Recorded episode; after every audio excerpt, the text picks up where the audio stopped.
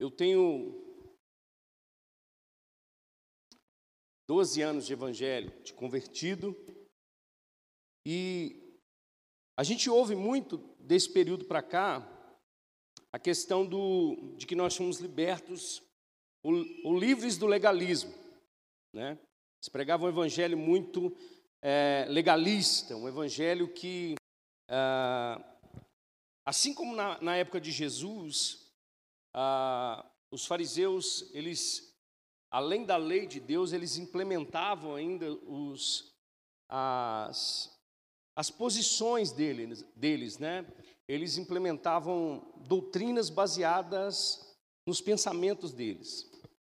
Obviamente, eles faziam isso para se assegurar diante da lei.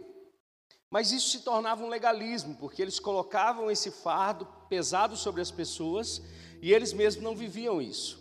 Jesus combateu muito o legalismo nessa época. Mas aí Jesus ele morre na cruz e sobe para o céu.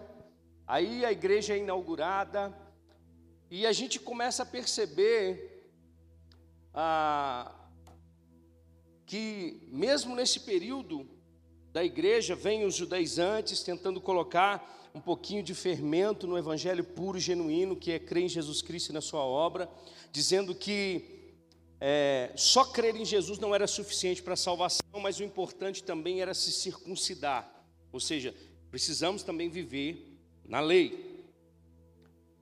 E o tempo vai passando, vai passando, e começa-se outros ensinamentos ou doutrinas de demônios tentarem entrar na igreja. E Paulo vai combater isso, né, que na realidade vem o, o gnosticismo tentando entrar é, na igreja, e nós vemos João combatendo isso, Paulo combatendo isso. O que o gnosticismo pregava? Pregava que a matéria não servia para nada. O importante já tinha acontecido, que era a ressurreição. Então todos já estavam ressuscitados. Então, esse corpo, como não servia para nada, poderia se viver de qualquer maneira através do corpo. Então, a, a, vida pecaminosa, ela continuava da mesma forma. Ou seja, podia pecar à vontade, porque já tinham sido ressuscitados. Obviamente, isso é um erro, não é verdade? E, e a gente vê a apologética, ou seja, o, o, a defesa da fé de Paulo, de João e de todos os apóstolos, para manter a igreja no lugar que ela deveria estar. Amém?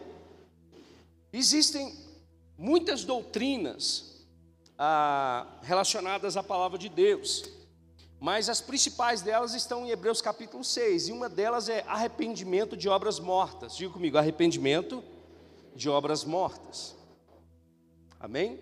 E obviamente o Salmo número 51, ele vai falar eu quero contextualizar você aqui sobre o, o que está acontecendo. Eu queria que você pensasse comigo. Imagina só, hoje a gente vive um outro extremo. A gente não vive o legalismo, entre aspas, né? Mas a gente vive agora é, o que muitos estudiosos dizem que é a hipergraça, ou a graça barata. A gente não vive mais, é, no caso debaixo de um peso da lei, mas em contrapartida agora muitos vivem dizendo o seguinte: já que Jesus pagou o preço pelo meu pecado no passado, no presente e no futuro, então eu posso viver a vida que eu quiser. E a gente sabe que isso não é verdade, amém, irmãos? Amém? Nós precisamos encontrar um equilíbrio, e o equilíbrio é a palavra de Deus. O que acontece aqui? Você imagina o seguinte: hoje em dia ah, parece que julgar entendo o que eu quero dizer, é, é, se tornou uma, um verbo proibido, porque quem julga é Deus. Né? Mas é, eu acho engraçado porque parece que a gente tira algumas coisas da Bíblia, né? A gente vai ver em muitos momentos o pecado dos irmãos sendo exposto para que a igreja tivesse temor de Deus. Sim ou não? Por exemplo, Lá em Atos capítulo 5, Ananias e Zafira pecaram contra o Espírito Santo. E Pedro exortou Ananias face a face. E Zafira da mesma forma. O que aconteceu com eles? Eles morreram. Morreram no período da graça. A gente vai ver, por exemplo, o próprio apóstolo Paulo exortando Pedro face a face diante dos irmãos, porque Pedro tinha se tornado irrepreensível diante dos irmãos. Ele vivia uma coisa, mas diante dos judeus, mas junto com os gentios ele queria viver de outra forma. A gente vai ver Paulo repreendendo um irmão de Corinto que tinha relações sexuais com a madraça do seu pai. Então, parece que algumas coisas é, foram se perdendo no meio do caminho. E eu vou dizer para você, preste atenção, imagine você tendo o seu pecado cantado na igreja. O que, que você ia pensar? Meu Deus, pastor fez um, fez um hino a Deus falando do meu pecado. Misericórdia, parece heresia, não é? Só, o que está acontecendo ali é um salmo de Davi que foi levado para a congregação cantar. E nesse salmo de Davi fala do perdão de Deus a Davi pelo pecado de ter tomado para si Batseba. Já parou para pensar nisso? Já parou para pensar que Deus ele não quer que a gente encubra os pecados dele? Você sabe que por, por um tempo, o que acontece? Nesse contexto aqui, a gente falou isso no Salmo de número 3 quando a gente ministrou, se você quiser ouvir depois, está lá no, no, no lá no podcast, se você quiser ouvir essa mensagem. A gente sabe que na, é, no, no período de guerra, Davi se deu, se deu férias, e numa bela tarde, ou depois de meio-dia, ele acordou e foi lá para o terraço lá do seu palácio, e de repente começou a olhar e viu quem lá embaixo tomando banho? Batseba. Talvez ele tinha visão da casa dela, não sei. E viu aquela mulher linda lá e ficou doido ficou doido e, e arrumou um jeito de poder trazer Batseba para tê-la como mulher. Aconteceu que Batseba ficou grávida, a gente sabe disso, e Davi tramou a, de alguma forma tentar fazer com que Urias voltasse da guerra, que era o marido de Batseba, para que ele ficasse com ela, para que o filho não fosse, ou seja, para que o povo não entendesse que o filho era de Davi. Mas aí aconteceu o que aconteceu. O homem era, Urias era um homem tão temente e, e era um servo que ele falou: não, os meus, os nossos compatriotas estão lá na guerra e eu não vou para casa, eu vou ficar por aqui mesmo. Então Davi ficou. É, é engraçado, né, irmãos, que um, é, é um abismo atrás do outro o pecado. E é isso que vai acontecendo. Então ele já pecou por não estar diante do seu próprio exército, porque o rei tinha que fazer isso. Era uma obrigação do rei estar junto com o seu exército. Consequentemente, ele toma para si uma mulher que não era dele. A consequência disso depois foi que a mulher engravidou. E ela engravidou e ele queria dar um jeito e fez com que Urias voltasse, mas Urias não quis ficar. E ele fez um seguinte, fez uma carta, se eu não me engano, para Joabe. E falou assim: olha, coloca esse homem na frente de guerra. Não era um homem experiente ao ponto de estar na frente. Mas Joabe não tinha muito escrúpulo, nada, foi, colocou o cara lá e o que, que aconteceu? Morreu. Aí Davi falou: Poxa, agora beleza. O que, que eu faço? Pego Batseba agora, vou mostrar a misericórdia que eu tenho diante dos homens, diante da minha nação, e vou tomá-la para mim para cuidar dela. E vou cuidar ainda do filho. Poxa, olha para você ver. E eu vou dizer para você: um homem segundo o coração de Deus. Então, nesse contexto, o que acontece? Davi continuou a sua vida. Mas de fato, Davi um, é um homem segundo o coração de Deus. Eu queria que você, antes da gente ah, ler o Salmo 51, queria que você abrisse comigo lá em 2 Samuel capítulo 12. Davi já começava a, a perceber em si a consequência do pecado. Depois nós vamos ler o Salmo 32 e você vai, você vai entender o que eu estou querendo dizer. A mão de Deus começou a esmagar Davi. O que, que significa isso? É pressionar, porque Deus não tem interesse, irmãos, que nós fiquemos no pecado. Você está comigo? E a gente não pode estar ao ponto de estar insensível, ao ponto de pecar e não se arrepender. Amém? Nós não podemos viver uma vida de pecado deliberado achando que Deus está concordando com tudo. Existe um problema sério na igreja brasileira hoje, porque o que aprova os homens de Deus é a unção, e deveria ser o contrário, deveria ser o caráter. Porque a gente vê homens falando o CPF do fulano de tal e diz: Deus está com ele. Mas tem duas, três, quatro, cinco amantes, bate na esposa, maltrata os filhos, rouba a igreja.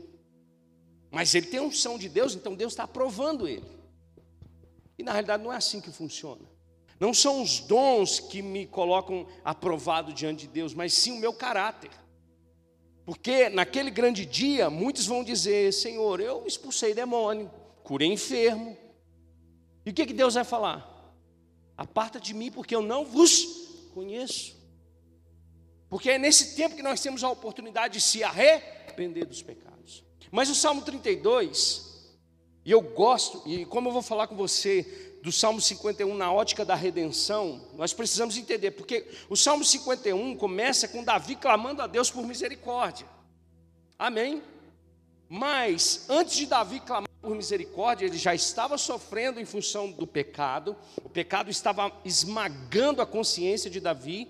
Então Deus faz o que? Envia o profeta Natã para confrontar Davi. Amém? E, e, e, e eu meditando nisso, eu penso, poxa, o profeta Natan é como se fosse o Espírito Santo de Deus, convencendo o Davi de seu erro. Não é essa a função do Espírito Santo?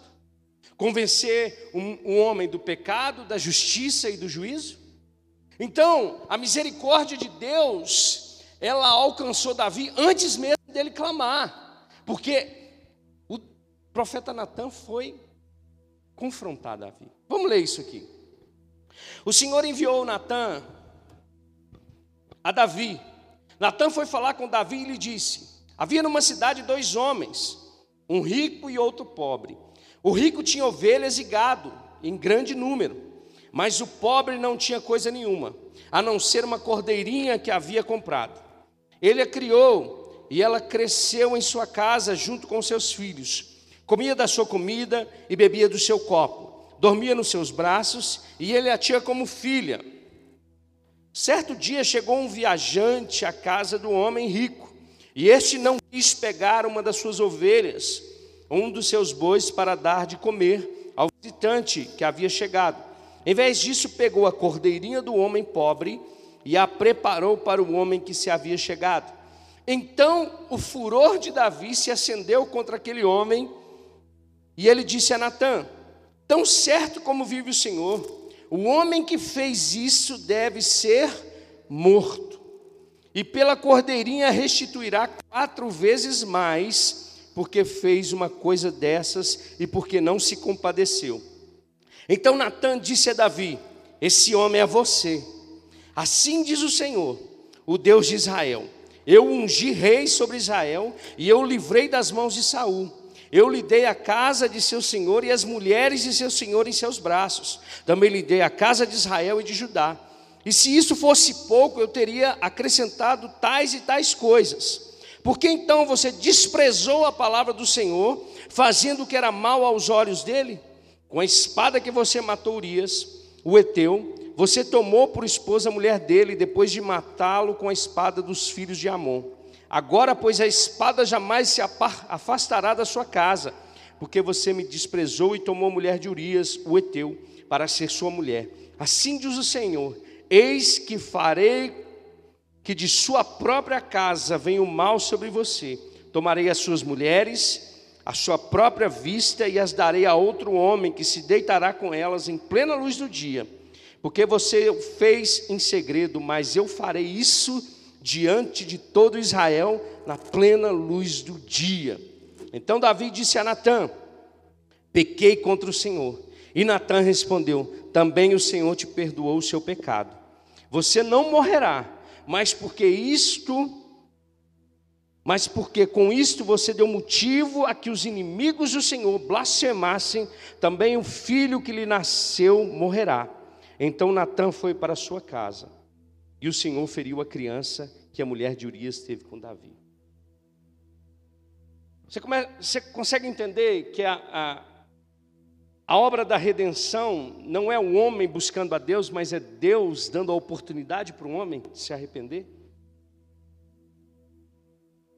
Davi estava se sendo esmagado por causa da culpa do pecado. Mas o que Deus fez? Foi até Davi, através do profeta. É engraçado porque a gente olhando é, é, esse texto, a gente começa a perceber que, como o pecado cega a gente, como o pecado faz com que a gente não. Já viu é, quem tem mau hálito? Quem tem mau hálito não sabe que tem, mas quem está próximo sabe.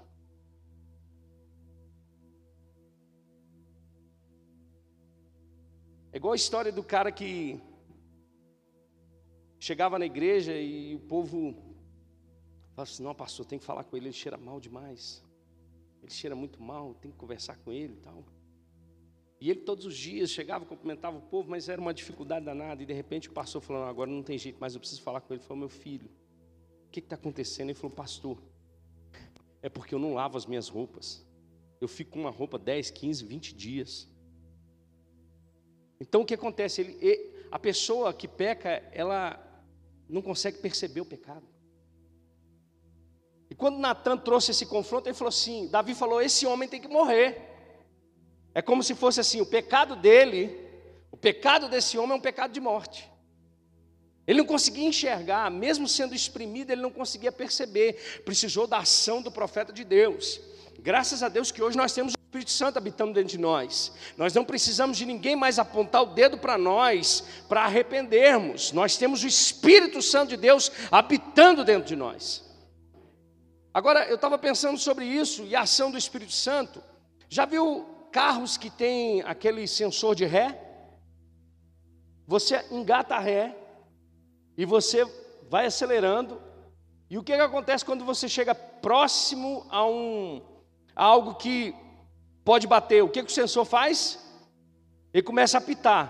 Mas se você continuar acelerando, o que acontece? Você bate.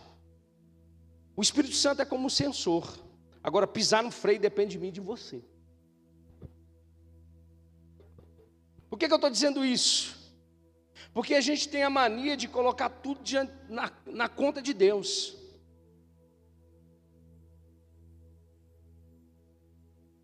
Então preste atenção. Aconteceu todo esse contexto. Então Davi compreende, através da figura de Natã, o seu pecado contra Deus. E não somente o pecado contra Deus, mas a gente vê a consequência do pecado de, de, de Davi tomando toda a sua casa. No Salmo de número 3 vai falar sobre a perseguição de Absalão a Davi e o que Absalão fez com o próprio Davi foi tomar as suas próprias mulheres. Então a gente vê, irmãos, que o pecado tem consequência. Pastor, mas Deus não perdoa? Sim, Ele perdoa os nossos pecados se nós confessarmos e deixarmos o pecado. Mas a consequência do pecado, irmãos, ela pode prevalecer, ela pode continuar. Porque talvez nós pecamos primeiramente contra Deus, mas pecamos contra a nossa própria família, contra a esposa, contra o marido, contra os filhos, e a consequência disso, irmãos, vai respingar em todo mundo. Então, nesse contexto, Davi escreve o Salmo 51 para o povo cantar na igreja. Porque o que acontece? A consciência, preste atenção no que eu quero dizer para você. Arrependimento de obras mortas não é ficar arrependido ou se arrependendo pelos pecados que já passaram, lembrando Deus dos pecados que Ele já perdoou, mas é reconhecer a falha, é reconhecer o erro imediatamente quando acontece e se arrepender de novo. Porque parece, irmãos, que, poxa, eu aceitei Jesus, então eu não preciso me arrepender mais da minha vida. Eu não sei que evangelho que você vive, irmão. Eu não sei aonde você está. Talvez nem seja nesse mundo. Mas arrependimento é uma doutrina. E enquanto nós estivermos nesse corpo, irmãos, corruptível, estamos suscetíveis às tentações e à carne. Por isso que Paulo escrevendo aos Coríntios, no capítulo de número 10, ele diz: Aquele que está de pé, cuide para que não caia. Você está comigo? Então, o que acontece?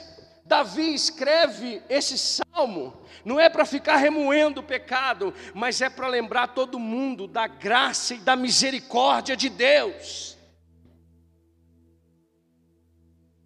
Amém? Então, olha só. O que acontece no Salmo 51, que é uma ação de Deus em direção ao homem. Quando ouvimos o Evangelho, precisamos entender que é Deus vindo em direção ao homem pecador, para redimi-lo de seus pecados. A ação de convencimento do pecado vem de Deus e não do homem. Nosso papel nisso tudo é reconhecer o nosso pecado diante de Deus e cair nos braços da Sua graça. Você está comigo? Então foi isso que aconteceu. Então olha só, vamos lá. Põe o salmo aí na tela. O salmo, eu quero separar esse salmo em quatro partes. A primeira parte é reconhecendo o pecado e crendo no perdão de Deus através de Jesus.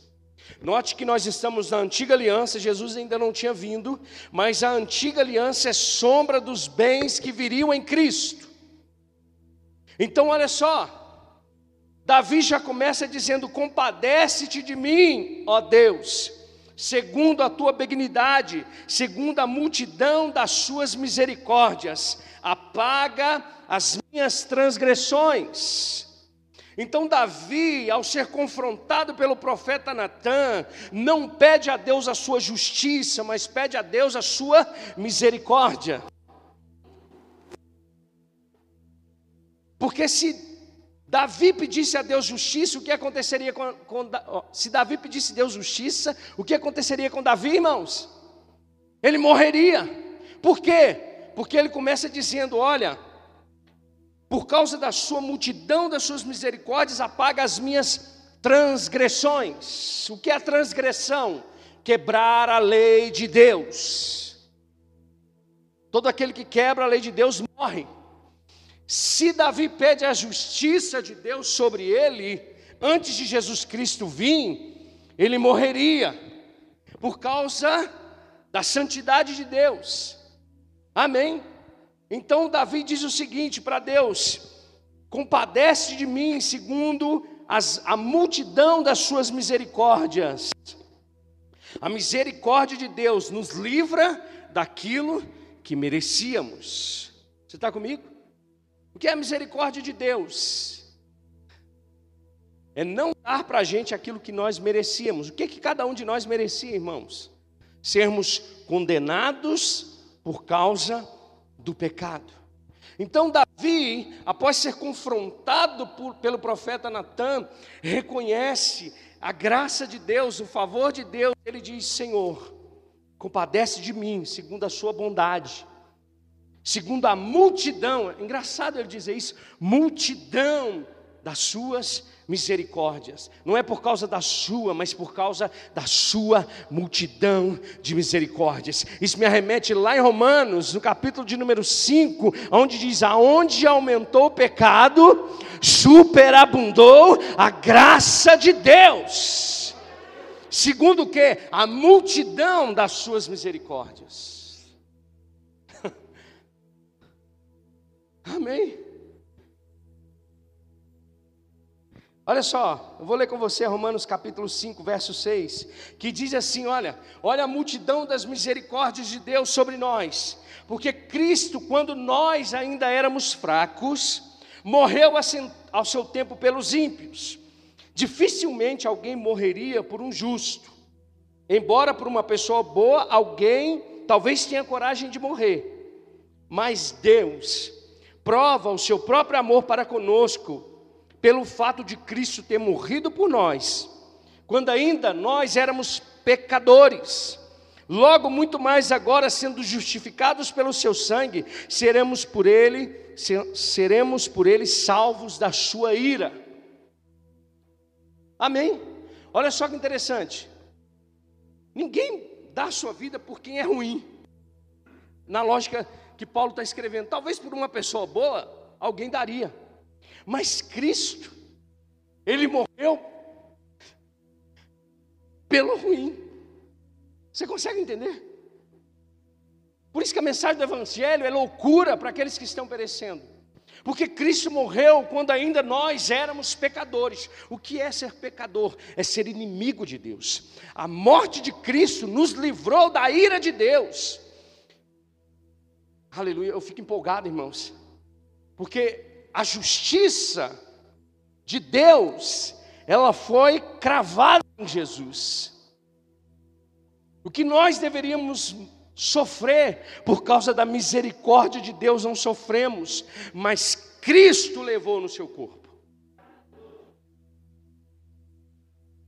É isso que Davi está mostrando para nós, que a misericórdia de Deus nos livra daquilo que nós merecíamos.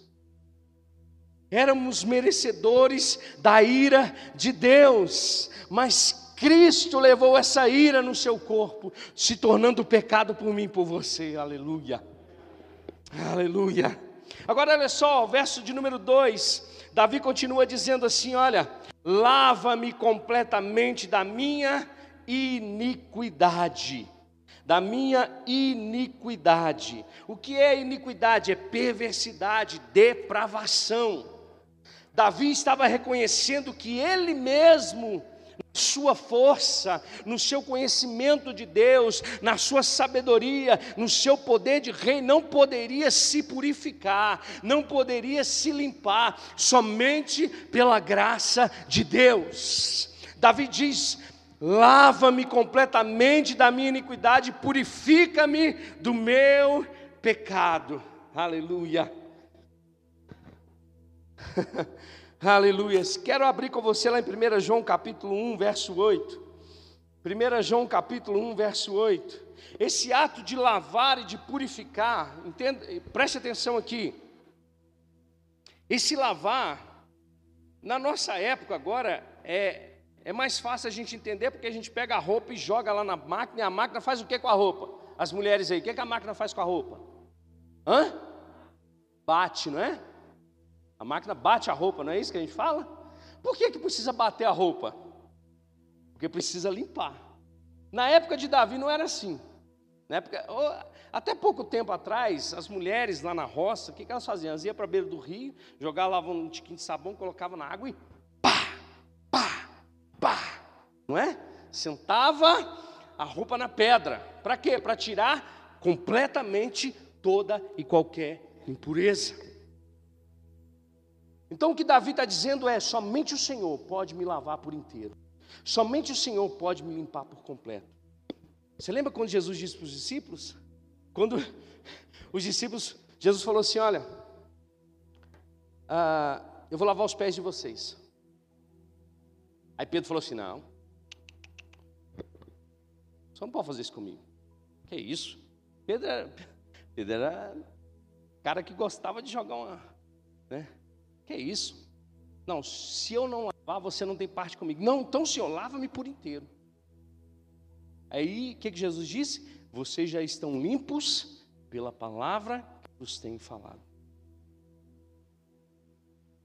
Agora olha só, 1 João capítulo 1, verso 8 vai dizer o seguinte: se dissermos que não temos pecado, que não temos pecado nenhum, a nós mesmos enganamos e a verdade não está em nós. Preste atenção aqui. No contexto de 1 João capítulo 1, João está combatendo aqueles que diziam andar na luz, ou diziam estar na luz, mas andavam nas trevas.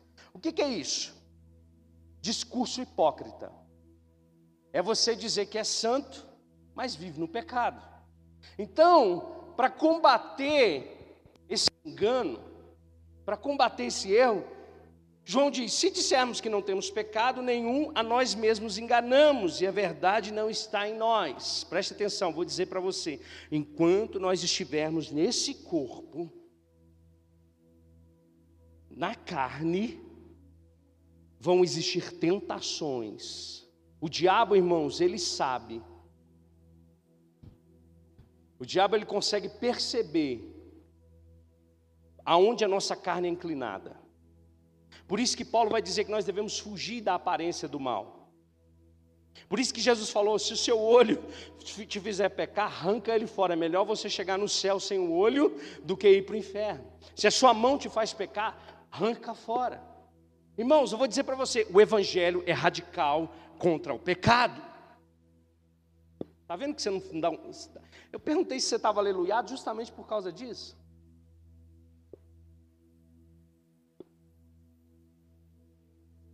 Pastor, mas eu já sou salvo, aleluia. Eu quero, eu quero, eu quero falar do quarto céu. Se a gente não está vivendo nem a nova criação, se a gente continua com os nossos pecados de estimação, se a gente continua sendo fofoqueiro, se a gente continua falando mal do irmão, se a gente continua adulterando, se a gente continua na lascívia, se casal de namorado vive como se estivesse casado, ah, irmão, Vai, quarto céu, você não chega nem lá. Nessa vida que você está vivendo. Achando que, poxa, já que Deus, já que Deus não falou nada comigo, a, a irmãzinha do coque não chegou perto de mim, porque tem um meme, né? As irmãs dos coque vai chegando, os irmãos que em pecado começam até cai no espírito, né? Antes de, de falar qualquer coisa. Graças a Deus, irmãos.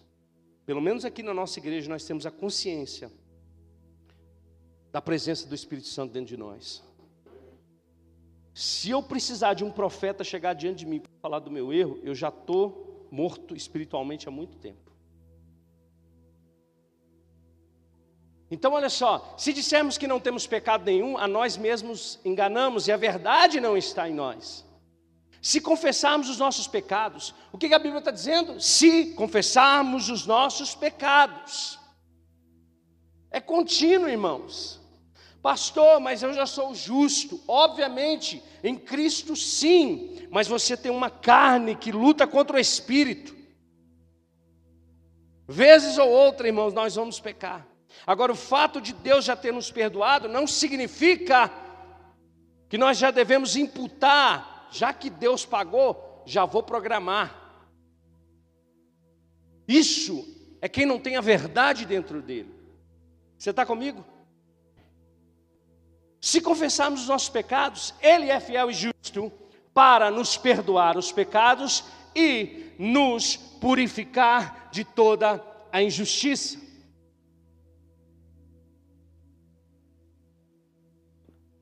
O verso 2 de Salmo 51 vai dizer isso. Ele vai dizer: lava-me completamente. O que, que Davi estava fazendo? Confessando diante de Deus o seu pecado da minha iniquidade purifica-me do meu pecado. Pastor, me prova então que eu tenho que pedir perdão para Deus depois de ser salvo. 1 João capítulo 2. Abre aí. 1 João capítulo 2. Meus filhinhos. João está escrevendo para quem, irmão? Você sabe? Diga comigo, para a igreja. Aleluia. Meus filhinhos, escrevo-lhes essas coisas para que vocês não pequem. Mas, se alguém pecar, o que, que nós temos? Um advogado junto ao Pai, Jesus Cristo, o justo. Ele é a propiciação pelos nossos pecados, e não somente pelos nossos próprios, mas também pelos do mundo. Quando é que você aciona um advogado? Vocês estão aqui, irmãos? é quando você tem uma causa que você precisa de um representante. Quando é que nós acionamos Jesus como advogado? Quando erramos, quando pecamos. Amém. Arrependimento, irmãos, vai existir até a volta de Jesus. Agora, isso não é de maneira nenhuma uma porta para você entrar e dizer: então, já que eu posso pecar e pedir perdão, pecar e pedir perdão, pecar e pedir perdão, então, estou bem na fita, estou bem na fita. Hebreus 10, 26. Hebreus 10, 26. Porque se continuarmos a pecar de propósito, depois de termos recebido o conhecimento da verdade, já não resta sacrifício pelos pecados. Pelo contrário, resta apenas uma terrível expectativa de juízo e fogo vingador prestes a, a consumir os adversários. Então a Bíblia não deixa ninguém enganado. Você está comigo? Então Davi, ele reconhece que essa obra, quem pode fazer é Deus. Lava-me completamente das minhas iniquidades, da minha depravação, e purifica-me do meu pecado. O que significa pecado? Errar o alvo. Então ele usa a palavra transgressão, que é quebrar a lei de Deus, iniquidade, que é em função da quebra da lei de Deus, você se torna depravado, e o pecado significa errar o alvo. Você está indo contra a direção de Deus. Diga comigo, o perdão de Deus é pleno, é completo. Agora olha só, o verso 3, ele vai dizer algo interessante: Pois eu conheço as minhas transgressões, e o meu pecado está sempre diante de mim. Por isso que eu falo para você, Davi pecou, irmãos, mas a consciência de Davi fazia com que ele sofresse por causa do pecado. Salmo 32, por favor, verso 1. Esse é um salmo de Davi. E olha só o que ele vai dizer: Bem-aventurado aquele cuja transgressão é perdoada. O que Davi pediu no Salmo 51? Lava-me das minhas transgressões, me perdoa. E ele diz: Bem-aventurado aquele cuja transgressão é perdoada, cujo pecado é coberto. Por que coberto? Porque a, até a vinda de Jesus o pecado era coberto. Você consegue compreender isso? O perdão de fato, ele aconteceu na cruz. Aqueles cordeiros que eram sacrificados eram uma demonstração de Deus, era uma forma didática de Deus. Lá na igreja de criança usa muito isso, usa figuras para falar para as crianças, para que elas compreendam de forma didática o que é. O que Deus estava fazendo com esse povo era ensinando eles de forma didática até a vinda de Cristo. Isso aconteceu quando? Lá em Êxodo capítulo 12, quando o povo sai redimido, resgatado do Egito, e Deus fala com eles assim: olha, vocês vão preparar um cordeiro, amém? De três anos, tudo apontando para quê? O sacrifício de Jesus, sem mancha, sem mácula, perfeito. Você vai sacrificar esse cordeiro, o sangue desse cordeiro você vai aspergir nos umbrais das portas, e quando o anjo da morte passar e ver o sangue ali, aqueles que estão dentro dessa casa serão livres do anjo da morte. Então, olha só, bem-aventurado aquele cuja transgressão é perdoada e cujo pecado é coberto. Essa era a revelação que eles tinham. Bem-aventurado é aquele a quem o Senhor não atribui a iniquidade e em cujo espírito não há engano.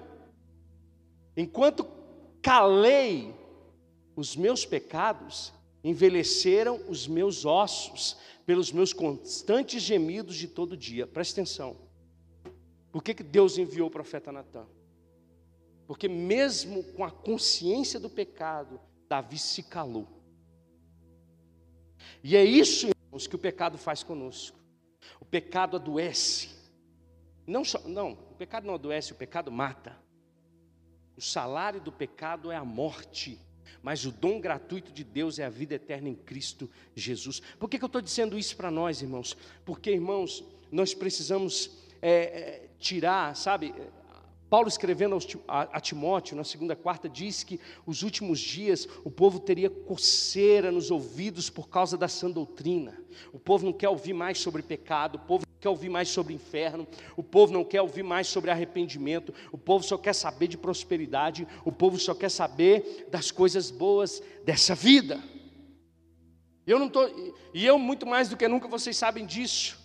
Eu compreendo a prosperidade bíblica e eu sei que Deus, Ele é abençoador, galardoador, mas irmãos, nós não podemos fechar os olhos, porque o diabo tem enganado as pessoas, porque as falsas doutrinas têm enganado as pessoas, as pessoas estão acolchoadas pelo evangelho que tem se pregado hoje, e é, na realidade, muitas das vezes, uma conversão em massa emocional das pessoas.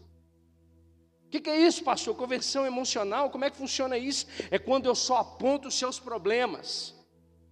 E digo para você que a solução dos seus problemas é simplesmente é, levantar uma mão, mas sem compreender que você é um pecador destituído da glória de Deus, que precisa da graça do Senhor para se tornar justo diante dEle, sem pecado e sem condenação. Aí as pessoas emocionalmente, por causa dos problemas que estão enfrentando, se jogam no altar, mas não se convertem de verdade. E sabe por que, que eu sei porque não se converte? Por causa dos frutos que dão. Porque continuam na mesma velha vida, nos mesmos erros, ano após ano. Você conhece aquela música lá do, do mundo? Eu nasci assim, eu vivi assim, eu vou morrer assim. Gabriela. Se o Evangelho não é transformador, se o Evangelho não muda o teu caráter, se o Evangelho não muda a tua vida, se as pessoas que estão ao teu redor não veem Jesus em você, não é o Evangelho que você está vivendo, meu irmão.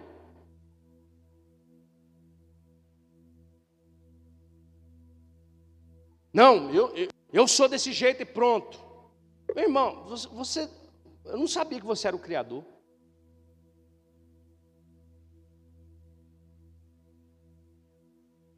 Eu não estou falando que Deus vai mudar o seu, o seu jeito de ser. Tem, tem pessoas que são tímidas e vão permanecer tímidas. Eu não estou falando dessas coisas.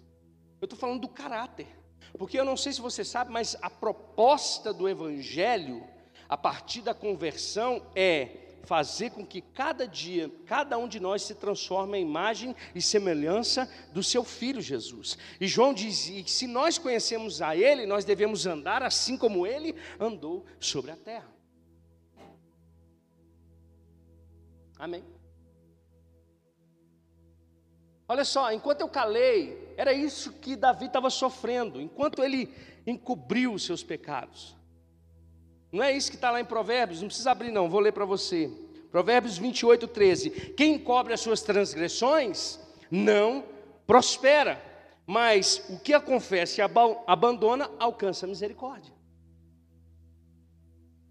Então, enquanto ele permaneceu calado, os seus ossos envelheciam. Vai para o próximo porque a tua mão pesava dia e noite sobre mim, e o meu vigor secou como no calor do verão. Confessei-te o meu pecado e a, minha, e a minha iniquidade não mais ocultei.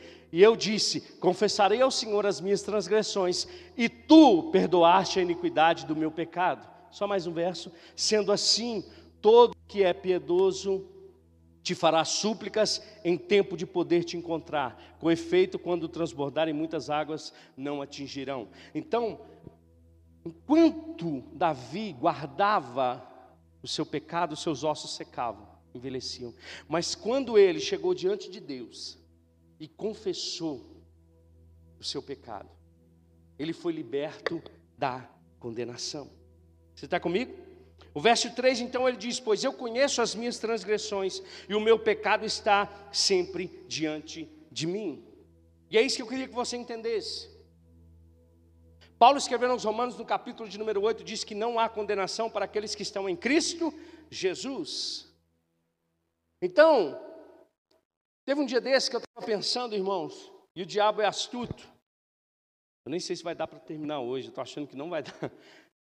Eu falei assim, cara, eu estava pensando sobre a minha vida com a minha esposa na nossa adolescência, e nós é, temos a nossa vida aberta para todos os irmãos, e não adianta a gente esconder, porque eu estava falando com, com, o pastor Felipe que esteve aqui, ele, ele perguntou para mim se o pequeno era meu filho, eu falei, o pequeno e o grande. Ele falou, o grande também? Eu falei, é, ele tem 25 anos. Eu falei, 25? Aí fez as contas, falou, você foi pai com 17 anos? Eu falei, fui pai com 17 anos. Aí eu fui embora para casa. E sabe quando bate a vontade, o desejo de, de se comunicar mais com os jovens? É, pastor é assim, irmãos. Pastor está o tempo todo pensando assim: poxa, eu tenho que pregar para os velhos, eu tenho que pregar para o marido, eu tenho que pregar para a mulher, eu tenho que pregar para os meninos, eu tenho que pregar para jovem, para adolescente, para criança. E aí o diabo falou assim: com que moral você vai pregar para um, jovem, um adolescente, sendo que você, lá no seu passado, você foi pai aos 17 anos de idade. Olha só como é que o diabo é. Mas aí rapidamente me apontou. O meu passado foi levado na cruz do Calvário. Aquilo que eu vivi lá atrás, sem conhecer a Cristo, não me é imputado mais. Porque em Cristo Jesus, agora eu sou livre. Não existe condenação para mim. Então é isso que a gente precisa entender. É isso que a gente precisa compreender. E é isso que o salmista está dizendo aqui no, no, no, verso 3. Ele diz assim: Olha, pois eu conheço as minhas transgressões e o meu pecado está sempre diante de mim. Mas, quando ele foi perdoado, ele foi perdoado. Amém. Glória a Deus. Você tem mais, mais alguns minutos? Só minha mulher. Despeço os irmãos, vamos embora em paz em nome de Jesus. Verso 4 do Salmo 51 diz: Pequei contra ti, contra ti somente, e fiz o que é mal aos teus olhos, de maneira que serás tido por justo no teu falar e puro no teu julgar. Quando Davi é confrontado por Natã, Davi tinha pecado contra um monte de gente, sim ou não?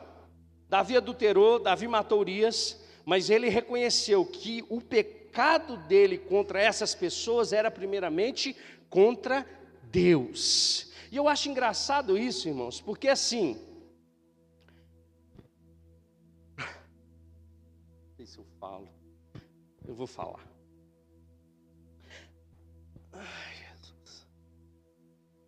Às vezes a gente mascara a vida da gente. A gente cria uma casca de crente santarrão,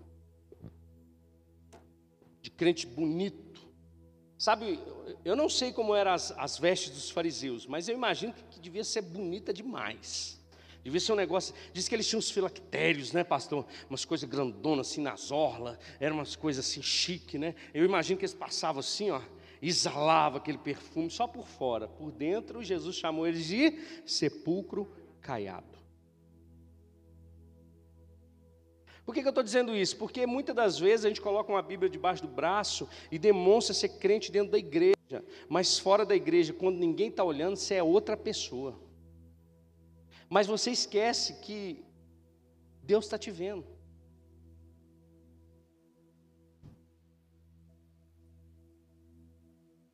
Eu não vou fazer isso perto do pastor. No, perto do pastor não faço, mas longe não tem ninguém me vendo mesmo, então estou de boa. O seu pecado não é contra mim primeiro, é contra Deus primeiro. Você pode dizer palavras de salvação?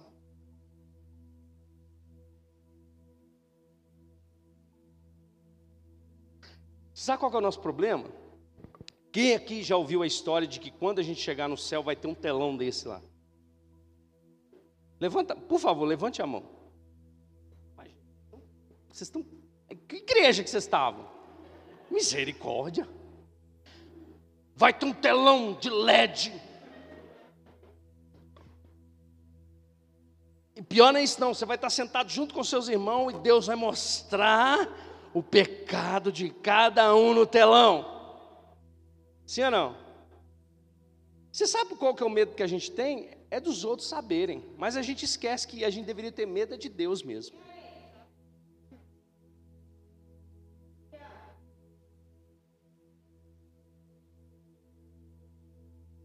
Deixa eu dizer para você, o fato de você não prejudicar, preste atenção, pastor, mas eu só estou olhando na internet, eu não estou prejudicando ninguém, está pecando contra Deus. Pastor, mas eu estou recebendo só uma graninha por fora, benção, eu tô até dizimo, está pecando contra Deus. Pastor, mas a carne é fraca, está pecando contra Deus. E é isso que Davi reconhece. Primeiramente, que o pecado que ele cometeu era contra Deus. Eu não estou aqui para colocar medo em você, muito pelo contrário, estou aqui para te encorajar. Eu não conheço a sua vida. Eu, eu já disse aqui, irmãos, eu sou pastor de ovelha. Amém? Eu não sou dono da sua vida e nem tomo conta da sua vida. E nem quero. Sabia que para pastor, às vezes a gente atende, aconselha casais dentro da igreja, isso é uma coisa natural. E normalmente quando eu vou aconselhar situações que acontecem, imagina o seguinte: isso acontece na igreja de Marte, amém? Um casal, um, camarada adultera,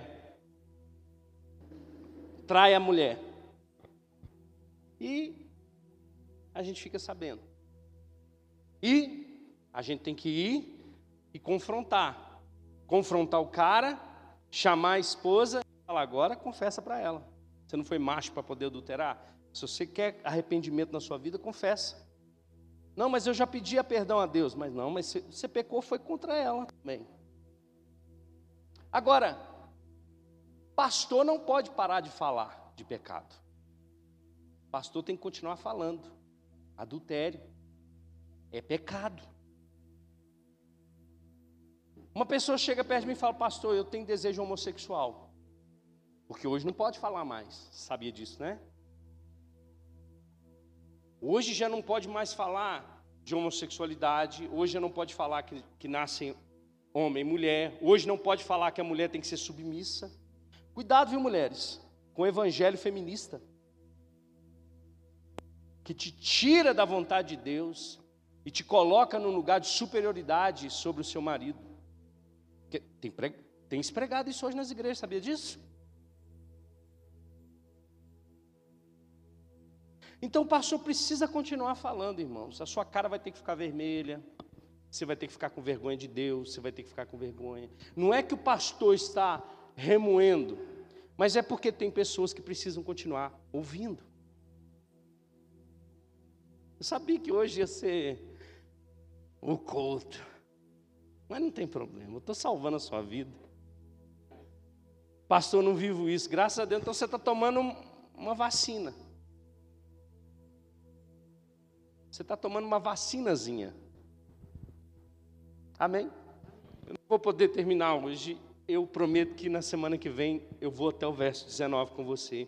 Mas eu quero só ler o verso 5, que diz: Eu nasci na iniquidade, e em pecado me concebeu a minha mãe. Obviamente aqui, Davi traz para nós, quando chegamos na nova aliança em Romanos, Davi não está dizendo aqui que sexo é pecado, amém, irmãos? Nossa, o pai e mãe fez. Tem gente, irmãos, pasmem, tem gente que acha que Adão e Eva caiu no jardim por causa do sexo. Sério, irmãos? Sério? A falta de, de, teologia é uma coisa, a falta de estudar a palavra de Deus é uma coisa absurda. Tem gente que chega, tem gente que chega nesse nível. Tem, tem mulher que ainda pensa que hoje, quando está menstruada, não pode nem cear porque está impura. Você está rindo aí atrás? É porque você não ouviu o que eu já ouvi.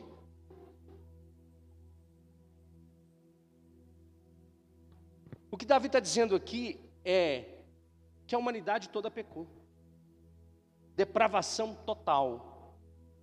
Sem Cristo, irmão, está todo mundo perdido. Está todo mundo indo no mesmo barco, achando que está de férias, mas indo para o inferno. E ele reconhece, ele reconhece que de si mesmo, em qualquer momento da vida dele, ele quebraria a lei de Deus. É isso que Paulo escreve aos Romanos, capítulo 7. Aquilo que eu quero fazer eu não faço, mas aquilo que eu, que eu, que eu não quero eu faço. É uma luta no corpo, por quê? Porque a lei veio para exultar pecado. O que, que significa isso? Poxa, antes de existir lei, matei. Se não tem lei, para mim matar é uma coisa natural. Para que, que existe lei? Para você não ultrapassar o limite. Então Deus ele envia a lei para ensinar o povo de que aquilo que eles faziam era pecado, eles estavam mortos. Então Davi reconhece a depravação total do homem. Você está comigo? Você pode dizer amém? Fica de pé comigo. Hoje é noite de se arrepender. Sabia? Tem, tem, tem algum filho de Deus que pode me ajudar ali no, no violão? Só para ficar mais. Tá vendo, irmãos, como a gente às vezes a gente fica Poxa, vai lá, Filipão, vai lá, vamos lá, me ajuda aí.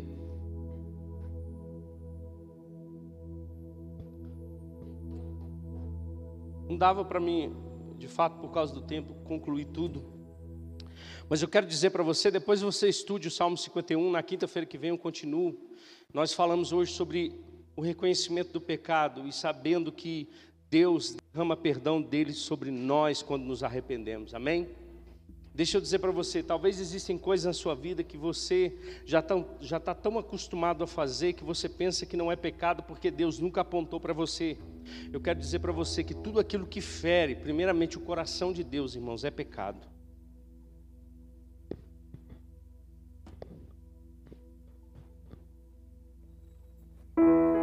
Olha só, o negócio é tão sério que Paulo escrevendo, ele diz assim: aquele que sabe que deve fazer o bem e não faz, está pecando.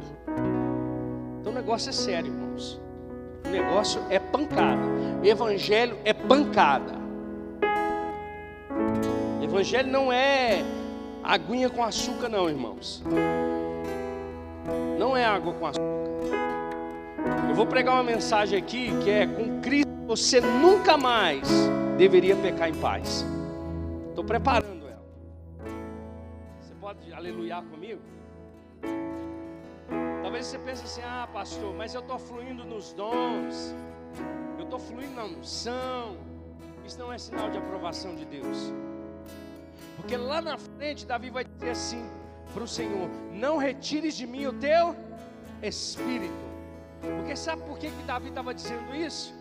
É porque ele viu que o Espírito de Deus tinha saído de Saul. Saul ficou tão perturbado, irmãos, que ele começou a, a se desorientar tanto, se afastar tanto de Deus, que ele até começou a buscar buscar a Deus em outras coisas. Então, irmãos, que nessa noite a nossa oração seja uma oração de arrependimento. Talvez você fale assim: arrepender por quê, pastor? Eu não sei o que está no teu coração, eu não sei o que está na tua mente, eu não sei o que você tem vivido, eu não sei o que você tem falado, eu não sei como você tem vivido dentro da sua casa, como mulher, como marido, como esposa, como filho, mas eu sei que Deus sabe, meu irmão. E eu quero dizer para você: hoje é noite de você alcançar misericórdia e graça de Deus. Amém? Hoje é noite de transformação. Hoje é noite de mudança. Hoje é noite, irmãos, de nós começarmos a refletir na nossa vida cristã, a refletir se realmente nós nascemos de novo. Eu não estou te chamando para se converter emocionalmente, eu estou te chamando para nascer de novo, para ser transformado pelo poder do Evangelho, para ser confrontado muitas das vezes, porque o Espírito Santo faz isso conosco. Talvez você já está tão insensível que você já não ouve mais a voz do Espírito dizendo para você: está na hora de parar, está na hora de parar. Oh, aleluia! Oh, aleluia! Coloca a mão no seu coração, Pai, no nome de Jesus. Nós sabemos, Pai, que o Senhor já enviou o teu filho Jesus para propiciação dos nossos pecados. Nós sabemos que na cruz do Calvário o Senhor nos perdoou, mas nós não queremos desonrar o nosso compromisso com o Senhor, a nossa aliança com o Senhor. Sim, ainda existe uma aliança, uma aliança baseada em superiores promessas e que nós não queremos quebrar essa aliança, e que nós queremos viver, Pai, para a tua glória, para o louvor da tua glória. E se nessa noite, Pai, existe dentro dos nossos corações, ó Deus, pecados encobertos que estão secando os nossos ossos, que estão, Pai amado, pesando sobre nós, que não estão fazendo, que estão fazendo com que a gente não prospere. Pai, no nome de Jesus, nós pedimos perdão nessa noite.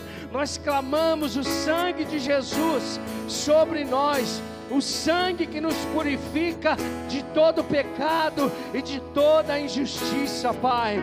Graças a Deus por Cristo Jesus, que nos perdoou, que levou os nossos pecados à cruz. Queremos sim, Pai, ter a nossa mente aberta, a mente renovada pela tua palavra, vivendo o Evangelho, Pai, que glorifica o Senhor, que testemunha do Senhor, Pai. Não queremos fazer como Davi, a qual o pecado foi aberto para todas as nações e os inimigos de Deus zombaram de Deus por causa do pecado. Existe uma consequência de quando pecamos, Pai. Oh,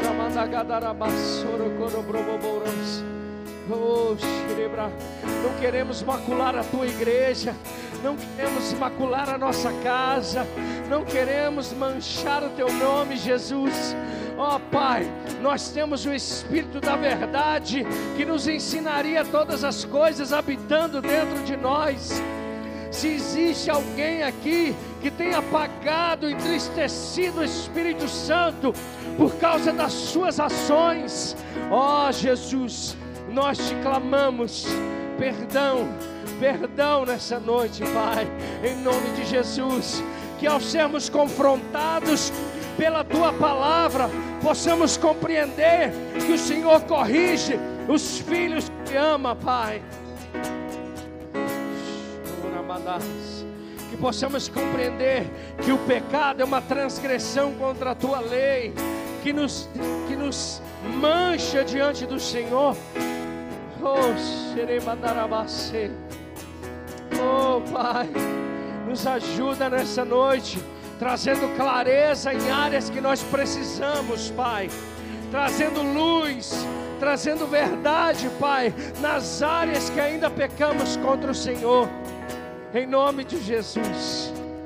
Oh, Pai, que nós possamos manifestar o teu caráter através do fruto do Espírito, que nós possamos mortificar as obras da carne.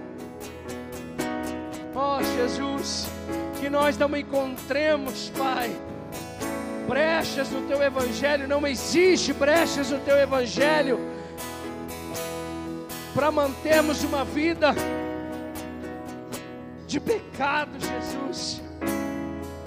Nós queremos estar diante do Senhor. Ó oh Deus, santos e irrepreensíveis.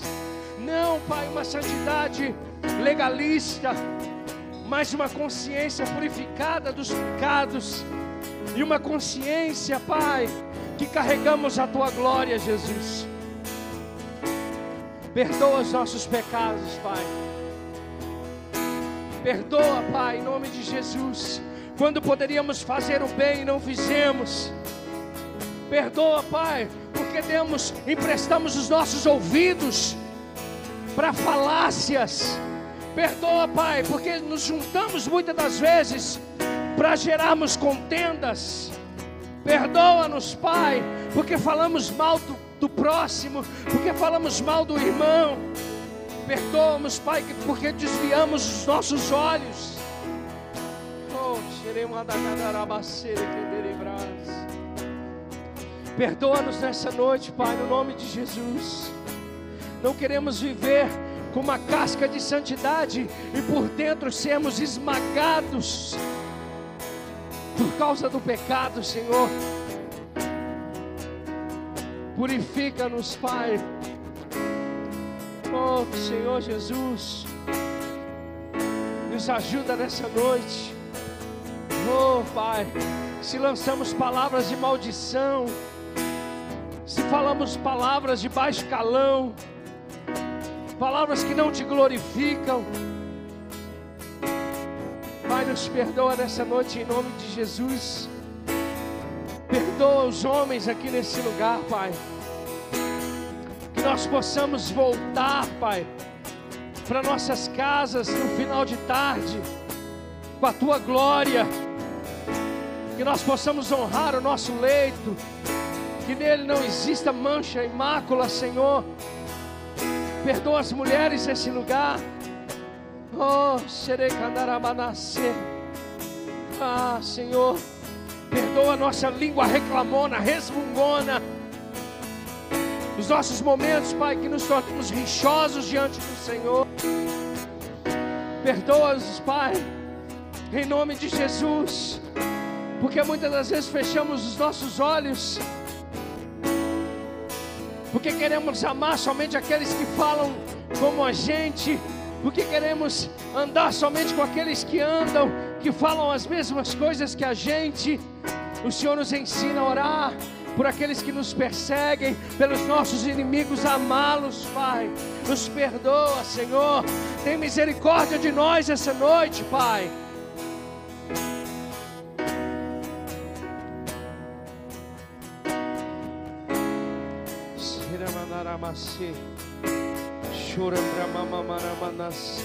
Nos perdoa, Pai, porque muitas das vezes estamos ferindo pessoas nas redes sociais usando as redes sociais para destilar veneno, Pai.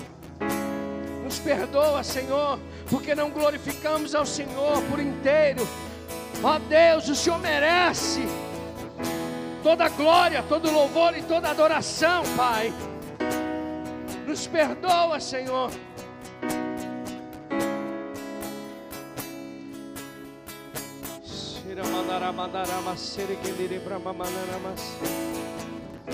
É noite de reconciliação, amém? Amém, irmãos? Aleluia. Tem alguém que nessa noite quer entregar sua vida para Jesus? Tem alguém? Se tem alguém, levante a sua mão, quero orar por você. Tem alguém aqui que quer, que se desviou dos caminhos do Senhor, quer voltar para Ele hoje?